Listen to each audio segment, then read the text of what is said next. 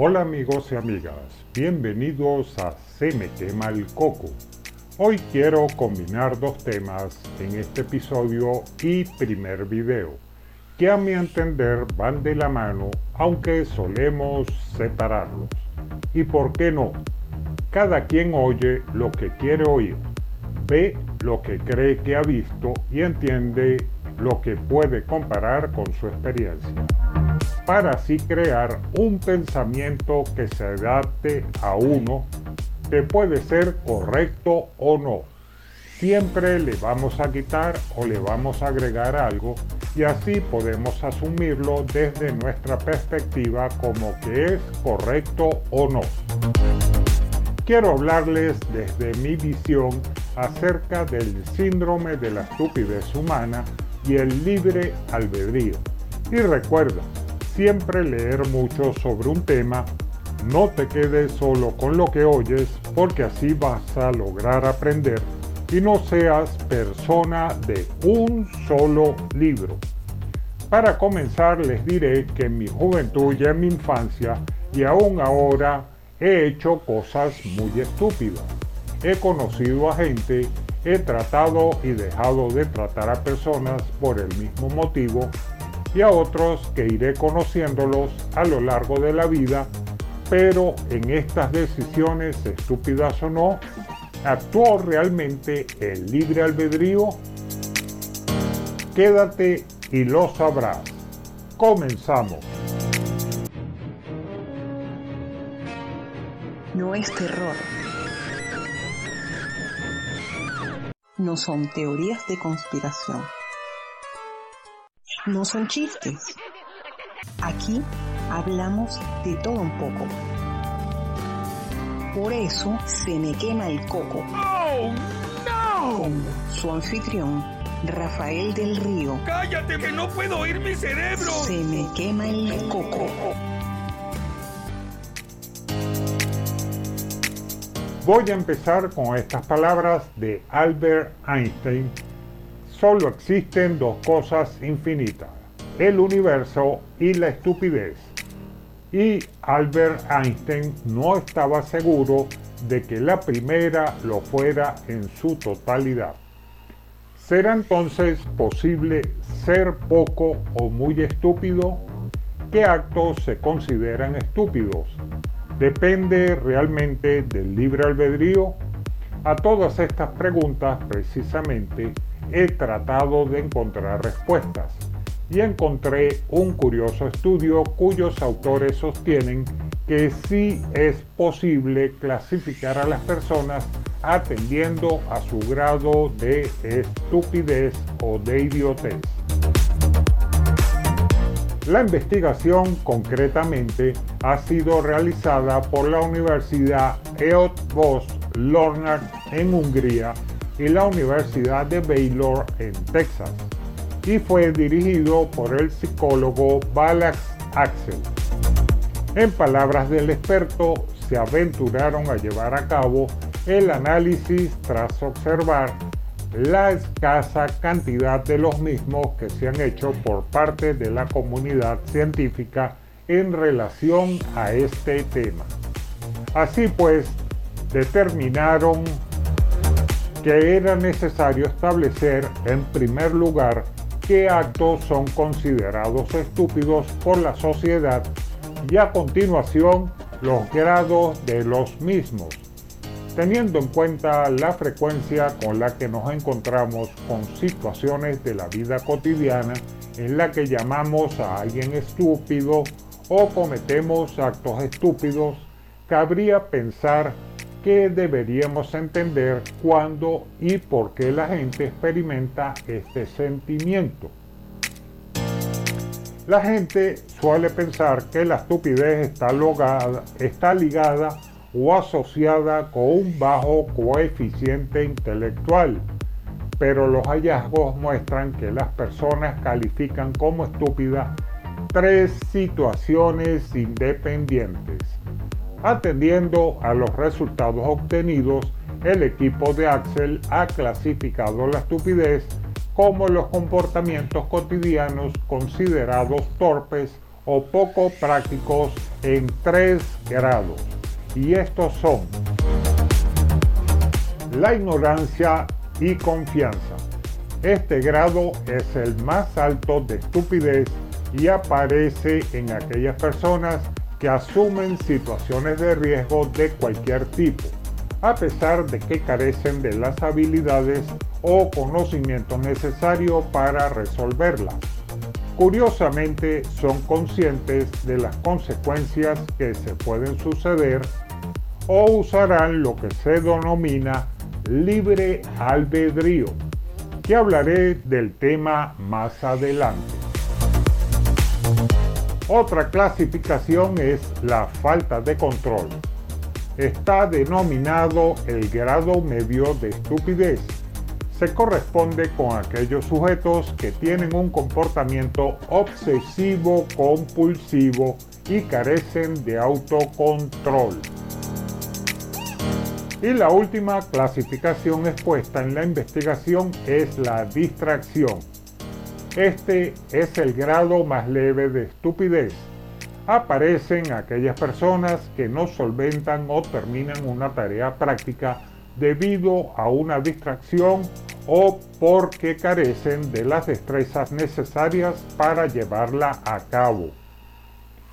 A estos puntos podemos ver que algunos nacen estúpidos, otros alcanzan el estado de estupidez y hay individuos a quienes la estupidez se les pega.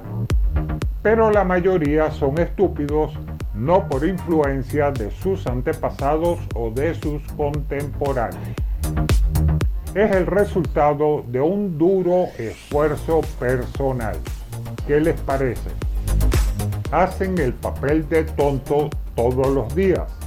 En realidad, algunos sobresalen y hacen el tonto cabal y perfectamente. Son los típicos payasos que se proponen hacer lo más estúpido para hacerse los graciosos. Me imagino que ustedes conocen algunos. Pero he olvidado mencionar quizás porque es demasiado evidente que si esta estupidez desapareciera de la faz de la tierra, no habría tema para los cómicos. La estupidez nos dice con tristeza que es el arma más destructiva del hombre y su más devastadora epidemia. Y es un lujo muy costoso. Pero ¿tendrá que ver todo esto el libre albedrío? ¿Son nuestras decisiones verdaderamente libres? Somos capaces de escoger basados en pensamientos espontáneos y creativos? Veamos cinco razones por qué no existe realmente el libre albedrío y la gente cae en el síndrome de la estupidez humana. Es instintivo pensar que tenemos el control sobre todas nuestras acciones, que somos libres de escoger como nos plazca y que nuestro futuro va a depender de cada pequeña lección que realizamos a lo largo de nuestra vida. Así nos haría totalmente responsable por nuestros actos. Esta libertad absoluta es lo que se denomina libre albedrío. Una de varias razones que expondré para que podamos analizar si existe realmente el libre albedrío como parte de la estupidez humana es la siguiente. Voy con un ejemplo. Si existe un Dios omnipotente y omnipresente, no puede existir el libre albedrío. Imaginemos que conocemos a la pareja de nuestros sueños. Superamos con éxito, con mucho esfuerzo y dedicación, todos los obstáculos que surgen para construir nuestra relación estable. Decidimos casarnos y de pie frente al sacerdote escuchamos que el sacerdote nos dice, estas dos almas fieles que han cumplido el plan de Dios les tenía preparado van a vivir felices para siempre. la reacción adecuada en ese momento sería poner de cabeza el altar. Seguidamente por una salida dramática saldríamos corriendo porque no fuimos capaces de elegir nosotros. Ahora, ¿cómo que el plan de Dios me tenía esto preparado? ¿Acaso no fui yo quien escogía a mi pareja ejerciendo mi libre albedrío?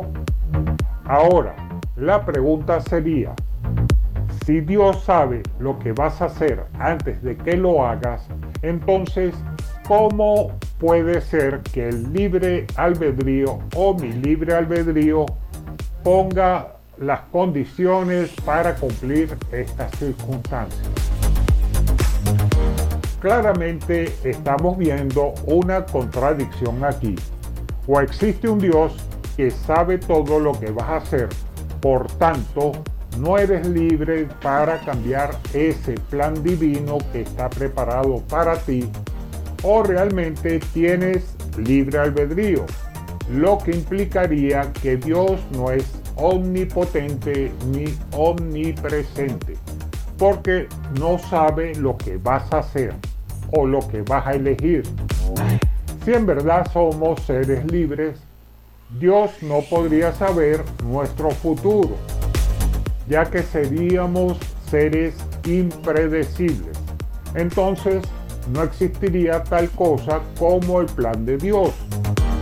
Me perdonan el ejemplo, pero había que enfocar el tema de que el libre albedrío forma parte de la estupidez humana. Seguimos creyendo que somos libres de escoger. El libre albedrío es incompatible con la noción de un plan divino. Es imposible que existan ambos. Otro ejemplo que les voy a dar es que si existe el espacio-tiempo y es una dimensión física como cualquier otra, no puede existir realmente el libre albedrío. Imaginémonos que somos arrastrados de espalda por la violenta corriente de un río. Estamos atrapados en su cauce. Apenas podemos ver lo que dejamos atrás y lo que yace delante de nosotros nos resulta desconocido. Así es como nosotros los humanos experimentamos el tiempo, como pasado, presente y futuro. Ahora, si estamos parados en el borde de ese mismo río, podríamos observar sin problema que todo es lo mismo. Solo nos bastaría caminar de un lado al otro para ver por dónde hemos pasado. Y por ejemplo, notaríamos la enorme catarata que nos espera al final de ese recorrido pero como nosotros estamos atrapados en una perspectiva subjetiva de espacio-tiempo, no notamos nada de esto. El tiempo no es absoluto como se pensaba antes, sino que está íntimamente ligado con el espacio y el movimiento. Pasado, presente y futuro son conceptos relativos provienen, de la intuición. Según Albert Einstein, al analizarlos con más calma, nos damos cuenta de que comúnmente llamamos lo que llamamos tiempo no existe como tal. El pasado no sucedió y dejó de ser, sino que sigue existiendo al igual que el futuro. No será sino que para algunos ya es y para otros no. Todavía no es. Ahora aquí se presenta cierta complicación. Si estamos en el presente, apenas hago así, ya eso es pasado. Pero si vuelvo a hacer así, ese otro trick estaba en el futuro. Pero entonces, ¿cómo puedo yo separar el pasado del presente y del futuro si no sé en qué momento voy a tronar mis dedos.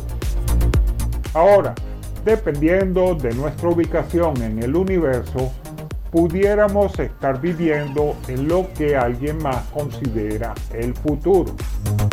Igualmente sucede con el pasado. Por tanto, si existiera un ser capaz de observar todo esto sin estar ligado al espacio-tiempo, dicho individuo podría confirmar que todo está predeterminado. Escúchese bien, todo está predeterminado, solo que no estaríamos conscientes de ello. Sigo con más razones. Si el principio de causa-efecto rige despóticamente el universo, no puede existir el libre albedrío. Si todo efecto tiene una causa y si todo lo que pasa ahora en el presente es el resultado necesario de eventos que ocurrieron en el pasado, entonces ¿Quedaría lugar en el universo para algo como el libre albedrío? Como decía Aristóteles, conocer algo es conocer la causa de ese algo. Por tanto, bastaría con investigar las verdaderas motivaciones de cada elección humana para concluir que siempre estamos influenciados por factores externos fuera de nuestro control que determinan a priori las acciones que luego vamos a considerar como libres. Algunos filósofos sugieren que sería extremadamente complicado encontrar las razones que motivan las decisiones humanas, pero la posibilidad existe. Guiándonos solo por el principio inquebrantable de causa y efecto, no vemos cómo podría existir una libertad singular que rompa con esas leyes físicas que rigen todo el universo. Sigo con más razones para demostrar que el libre albedrío es parte de la estupidez humana. Seguimos creyendo que somos libres de elegir. Si es cierto que nuestro cerebro es una máquina tan compleja que le esconde a nuestra conciencia procesos claves, pues puede que no pueda existir el libre albedrío. Ahora, te apuesto lo siguiente, que mientras estás escuchándome, no estás preocupado por seguir respirando, por regular la temperatura de tu cuerpo, por parpadear lo suficiente para que tus ojos no se resequen o por asegurarte de que la sangre necesaria llegue a todos tus músculos para que puedas moverte con normalidad. De todos estos procesos se encarga tu cerebro, mi cerebro y el cerebro de todos nosotros. Y ni siquiera somos conscientes de que está sucediendo constantemente. Siguiendo este argumento, pudiese ser eh, que existan más procesos que nuestro cerebro esté realizando y que nosotros no nos demos cuenta en lo absoluto. ¿Qué creen ustedes?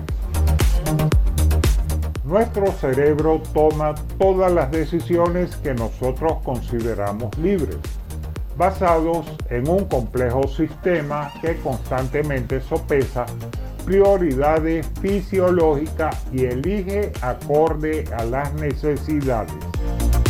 Al igual sucede en todos los procesos biológicos anteriormente mencionados, no somos realmente conscientes de que nuestro cerebro se encuentra ideando nuestras acciones futuras. Solo nos sentimos libres porque racionalizamos lo que acabamos de hacer para que desde nuestra perspectiva tenga sentido y podamos pensar que somos realmente responsables de todos nuestros actos.